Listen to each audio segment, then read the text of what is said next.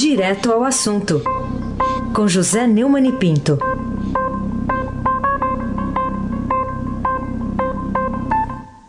Fala, Neumani, bom dia. Bom dia, Carolina Ercolim. Tintim por tintim. Bom dia, Almirante Nelson Nemelec. Bom dia, Diego Henrique de Carvalho. Bom dia, Moacir Biasi. Bom dia, Clã Bonfim, Manuel Alice Isadora. Bom dia, melhor ouvinte, ouvinte da Eldorado 107.3, Carolina Ercolim. Tintim por tintim.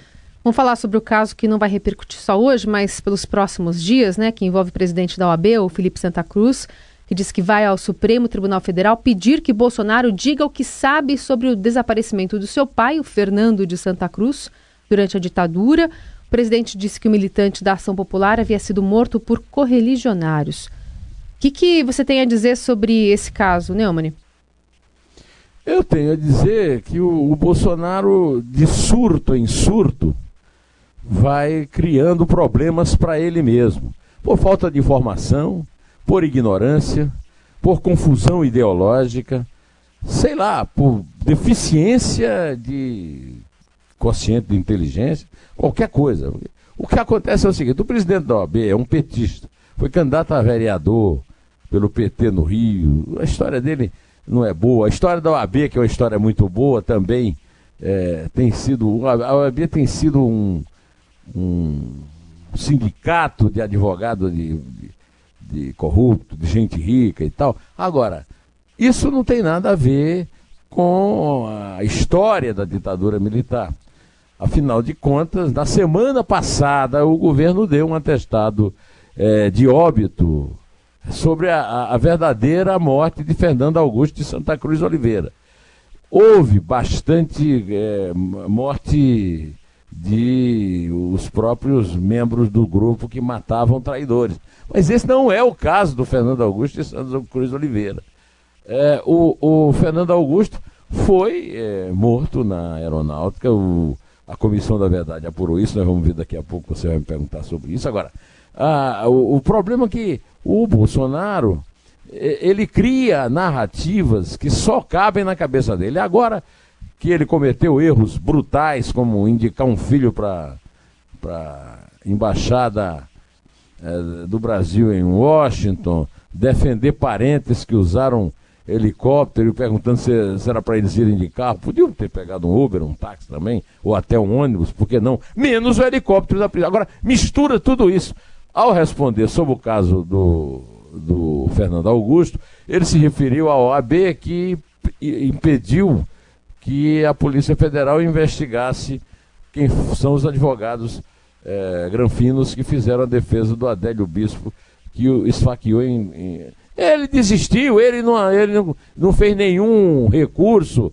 O, o, Adélio Bispo foi considerado inimputável porque o Bolsonaro não, é, não atuou como juiz, não, não cumpriu o prazo que o juiz deu para se pronunciar. Ele vem misturar com isso que não tem nada a ver. É uma coisa de, de nos deixar todos tontos, sonsos. Carolina Ercolim, tintim por tintim. Bom, e as conclusões também da Comissão Especial para Mortos Desaparecidos na Ditadura, né, instalada pelo governo federal, merecem seu crédito. É, de lá, é, são informações oficiais, né, que falam sobre as causas ou as prováveis causas de morte do pai do, do presidente da OAB. A Comissão Especial sobre Mortos e Desaparecidos Políticos, que é vinculada ao governo federal, né, emitiu uma retificação do atestado de óbito de Fernando Santa Cruz na semana passada. É o que eu te falei na primeira resposta, na qual reconhece que a morte ocorreu em razão de não, morte não natural, violenta, causada pelo Estado brasileiro. A retificação foi emitida apenas cinco dias antes de Jair Bolsonaro atacar o, o filho, né? E, de, e, de, e atingindo uma coisa, ele não sabe disso. É, pega, pede uma informação, ele tem lá o chefe do Gabinete de Segurança Institucional, o general Heleno, pergunta para ele, lê algum livro, se informa sobre a comissão. Mas é, é uma coisa deprimente. Carolina Ercolim, tintim por tintim. E, e, em que pontos a crítica feita pela parlamentar mais votada né, da história do Brasil, a deputada estadual paulista Janaína Pascoal, que é do PSL, partido do presidente, tem razão nas críticas que ela fez as declarações né, sobre o pai do, do presidente da OAB, né? Que o Bolsonaro fez, está até na, na coluna do Estadão de hoje, essa, essa manifestação dela. É, a coluna do Estadão, da Bombig, hoje publica uma declaração da, da, da Janaína, Janaína Pascon, que dá mais uma vez um banho de lucidez na alucinada política brasileira e, sobretudo, na enlouquecida atuação do desempenho do, do presidente Jair Bolsonaro. É, ela disse exatamente: esse tema suscita muitas memórias, abre feridas. Melhor seria que ele deixasse de se manifestar a esse respeito e tomasse mais cuidado com as falas em geral. Essas falas findam nublando as boas ações do governo ela disse. E uma coisa que ela disse que eu quero mais chamar a atenção é que estamos todos na torcida pelo sucesso do governo, mas o presidente precisa ajudar. Essa sucessão de confusões acabam prejudicando demais. E eu lhe digo, a questão toda é, é, é a seguinte: todos têm que estar na torcida, porque se ele não der certo, ele pega a aposentadoria de capitão, a aposentadoria de deputado e vai para Angra. E nós é que vamos pagar a conta com desemprego, com crise, com falta de renda, é, com as empresas quebrando. Aliás, uh, não foi só a Janaína, não. O, o, João Dória também considerou inaceitável e infeliz a fala do presidente sobre o pai de Felipe Santa Cruz. Vamos ouvir o Dória, por favor, Mirante Nelson. Em relação ao segundo tema, uh, vou pedir, não é o seu caso, Fabiano, que eu já disse que ia responder, vou responder, mas para nós focarmos aqui no tema de hoje, que é a economia e este novo investimento. Mas uh, eu não posso silenciar diante desse fato. Eu sou filho de um deputado caçado pelo golpe de 64. Eu vivi o exílio com meu pai, que perdeu quase tudo na vida em 10 anos de exílio pela ditadura militar. É inaceitável que um presidente da República se manifeste da forma como se manifestou em relação ao pai do presidente da OAB, Felipe Santa Cruz. Foi uma declaração infeliz do presidente Jair Bolsonaro. Concordo em gênero, número e grau. É, com o Dória e com a Janaína. É, e com a Carolina, Carolina Ercolim, tintim por tintim.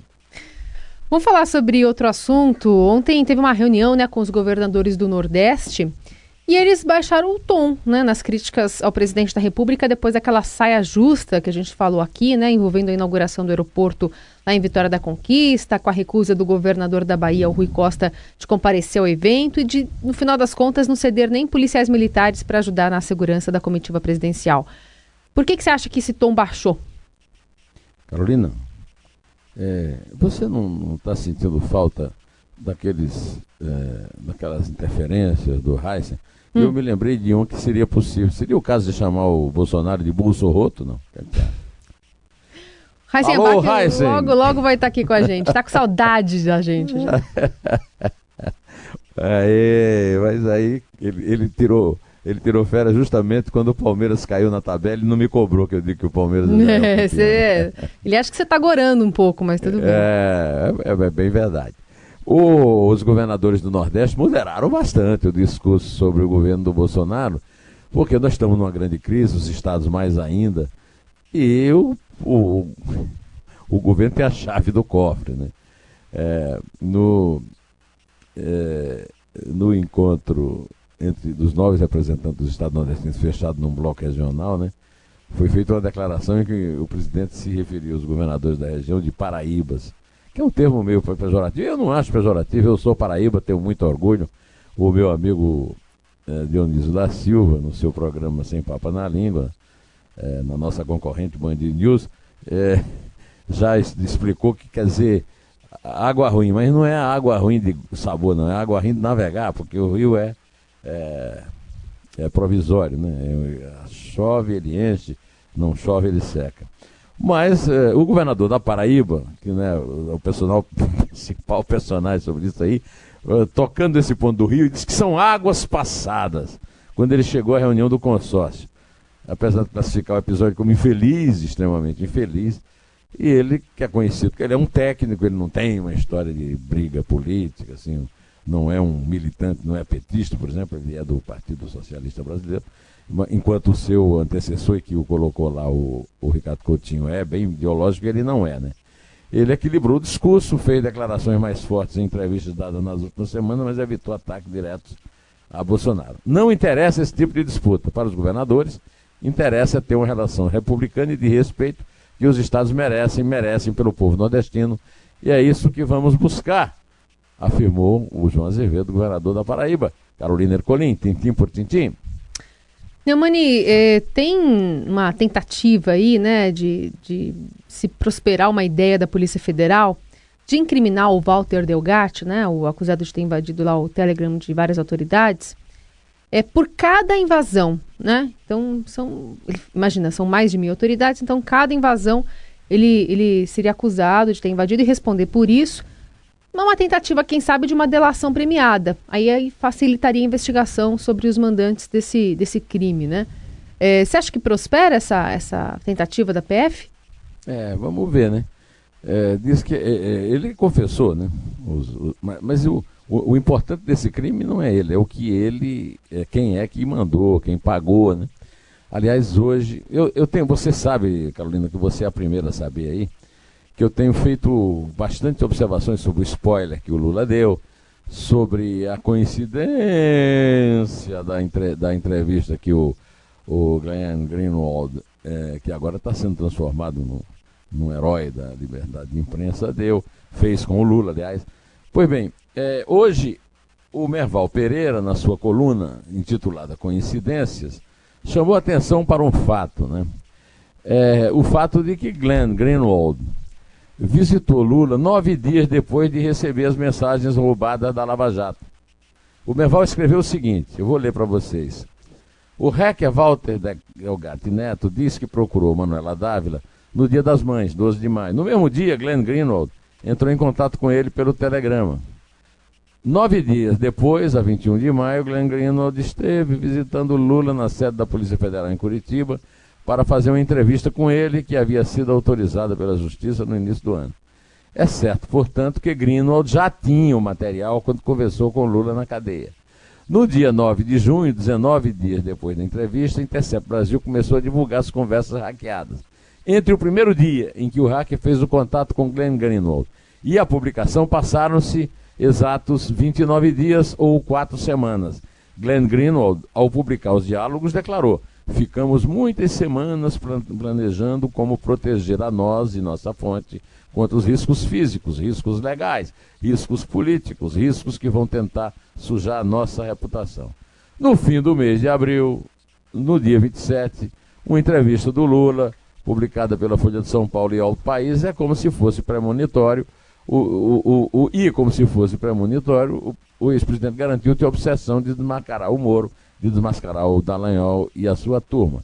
Você que gosta de spoiler, foi isso que eu falei, até brincando com você, Carolina, que o Lula deu um spoiler muito estranho e que eu acho mais estranho ainda é essa trem esse tremendo recibo que é a entrevista é, publicada em duas versões pelo Intercept Brasil é, nas redes sociais. Carolina Ercolim, tintim por tintim. Bom, não sei se você, não sei se você já fez esse, esse teste, eu já fiz aqui mais cedo até para os nossos ouvintes. Você já ligou para sua caixa postal, Neumann? Não, nunca celular? fiz isso não. Eu nunca fiz isso. Nunca. eu fiz não, hoje. Muitas vezes, olha, veja bem, muitas vezes eu, eu sou uma pessoa que perco muitas coisas, que não sei onde ponho, então é, eu nem sabia que podia ligar para o próprio telefone. Para tocar. Podia, tô, não, pois é, mas eu tô. Como é que eu posso ligar para o próprio telefone se eu estou procurando o telefone? Eu só, eu só precisaria isso, foi só, só que eu peço a Isabel, a Isabel liga para mim, ou se é. tiver, a Isabel não estiver perto de outra pessoa. Agora, isso é uma coisa óbvia, né? Não tem o menor sentido a pessoa ligar para a própria caixa postal. É. Você já ligou, Carolina?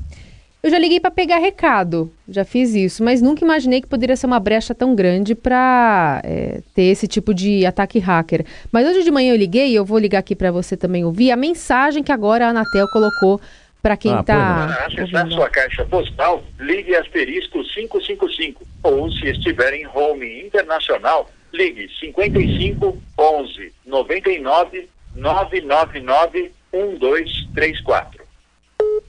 E aí termina a ligação, então você não tem mais acesso, não dá para você, eh, ligando do seu próprio telefone, ter acesso à caixa postal, ligando né, para o seu número, tem que discar esse asterisco 555, para dificultar a vida né, de quem está tentando é, atacar né, os celulares, invadir os aparelhos.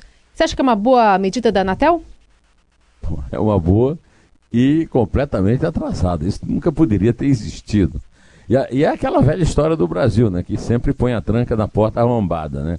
Nos próximos é, dias, né, as empresas de telefonia vão reforçar ações para incentivar os usuários a adotarem senha para o acesso à caixa postal. Eu, quando acessava a caixa postal antes, tinha uma senha. E de repente a, as companhias telefônicas é que tiraram a necessidade. É, é claro que é óbvio que tem que ter senha para acessar a caixa postal, né? A campanha vai ter um caráter educativo. A, a, a Anatel não precisa de campanha. Reúne as companhias telefônicas e diz assim: todo mundo só tem acesso à caixa postal se discar é, asterisco 555 e uma senha. Mas isso é tão óbvio. O óbvio ululante, diria o Nelson Rodrigues, Carolina Ercolim, tintim por tintim. Vamos falar também sobre essa disputa entre facções, né? Deixou 57 presos mortos no Pará.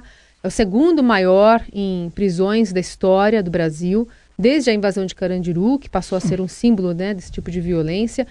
E a polícia está tratando isso como briga entre facções, mas o próprio governo do estado não tinha nem pistas que isso podia acontecer, né? É, e nós todos somos surpreendidos né, sempre com esse tipo de massacre. E tem um tipo de gente aí que é completamente desumana e diz que isso é o, que, é o melhor que pode acontecer com os presos, e não é. Porque essas pessoas são ignorantes e não percebem é, que a primeira vítima é, dos mortos nesse massacre são os bandidos que estão lá presos. Mas a próxima vítima é você, honesto, trabalhador que está na rua e que é vítima da violência urbana, que é, vamos dizer, é, o ovo da serpente está lá dentro da, da cadeia, né? É, o Estadão está publicando uma matéria hoje dizendo que esse massacre repete o massacre de Altamira, 57 mortos, né? de ontem, né? Repete a estratégia usada por facções para, com brutalidade, dominar parte de uma importante rota do tráfico de drogas na região amazônica. Os assassinatos cometidos pelos integrantes do Comando Classe A contra afiliados do Comando Vermelho é mais um capítulo dessa briga em aquela família do Norte, tal que já houve, né? A rota começa na Tríplice Fronteira, Brasil, Peru e Colômbia, e segue pelo Rio Solimões até Manaus, transformou-se numa das maiores portas de entrada de cocaína do país, segundo especialistas e essa briga entre a família do Norte, o primeiro comando da capital e o comando vermelho já deixou, desde outubro de 2016, 162 pessoas mortas nos presídios Rondônia, Roraima, Amazonas.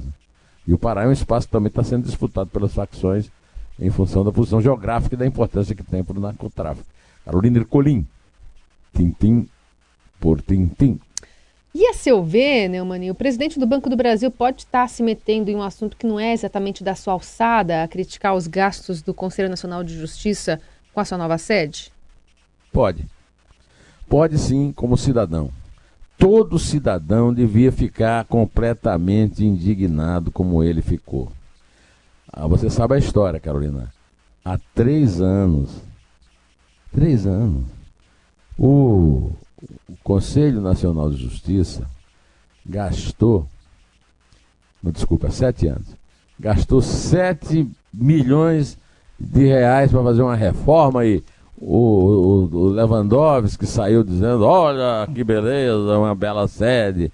E agora vem aí alugar esse prédio, porque é uma distância enorme, estava a 10 minutos do Supremo, e eles não podem, o, o Dias Toffoli não pode se deslocar tanto assim é, de uma sede para outra. Então, o Rubem Novaes, presidente do Banco do Brasil, é, de certa forma assumiu a, a posição da cidadania para dizer, dizer exatamente o seguinte: isso é a realidade de Brasília, nossa ilha da fantasia.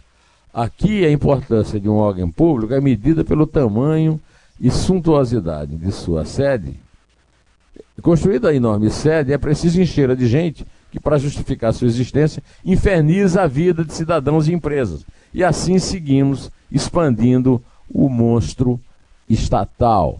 E aqui eu fecho aspas do Rubem Novaes para me juntar à crítica dele e dizer que o que a gente está assistindo é uma espécie de competição para quem tem a sede mais bonita. Só isso seria até legítimo.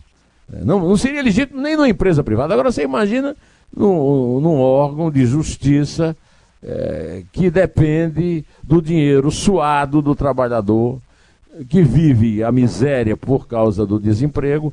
Eu não sei, Carolina, se você sofre como eu sofro ao topar na calçada do meu prédio um brasileiro desempregado dormindo, diante da indiferença do senhor Jair Bolsonaro, é, Congresso Nacional e com esse tipo de demonstração de desprezo e, é, e de indiferença, de é uma coisa lamentável essa notícia da troca de sede. E o Rubem Novaes tem toda a razão, viu, Carolina?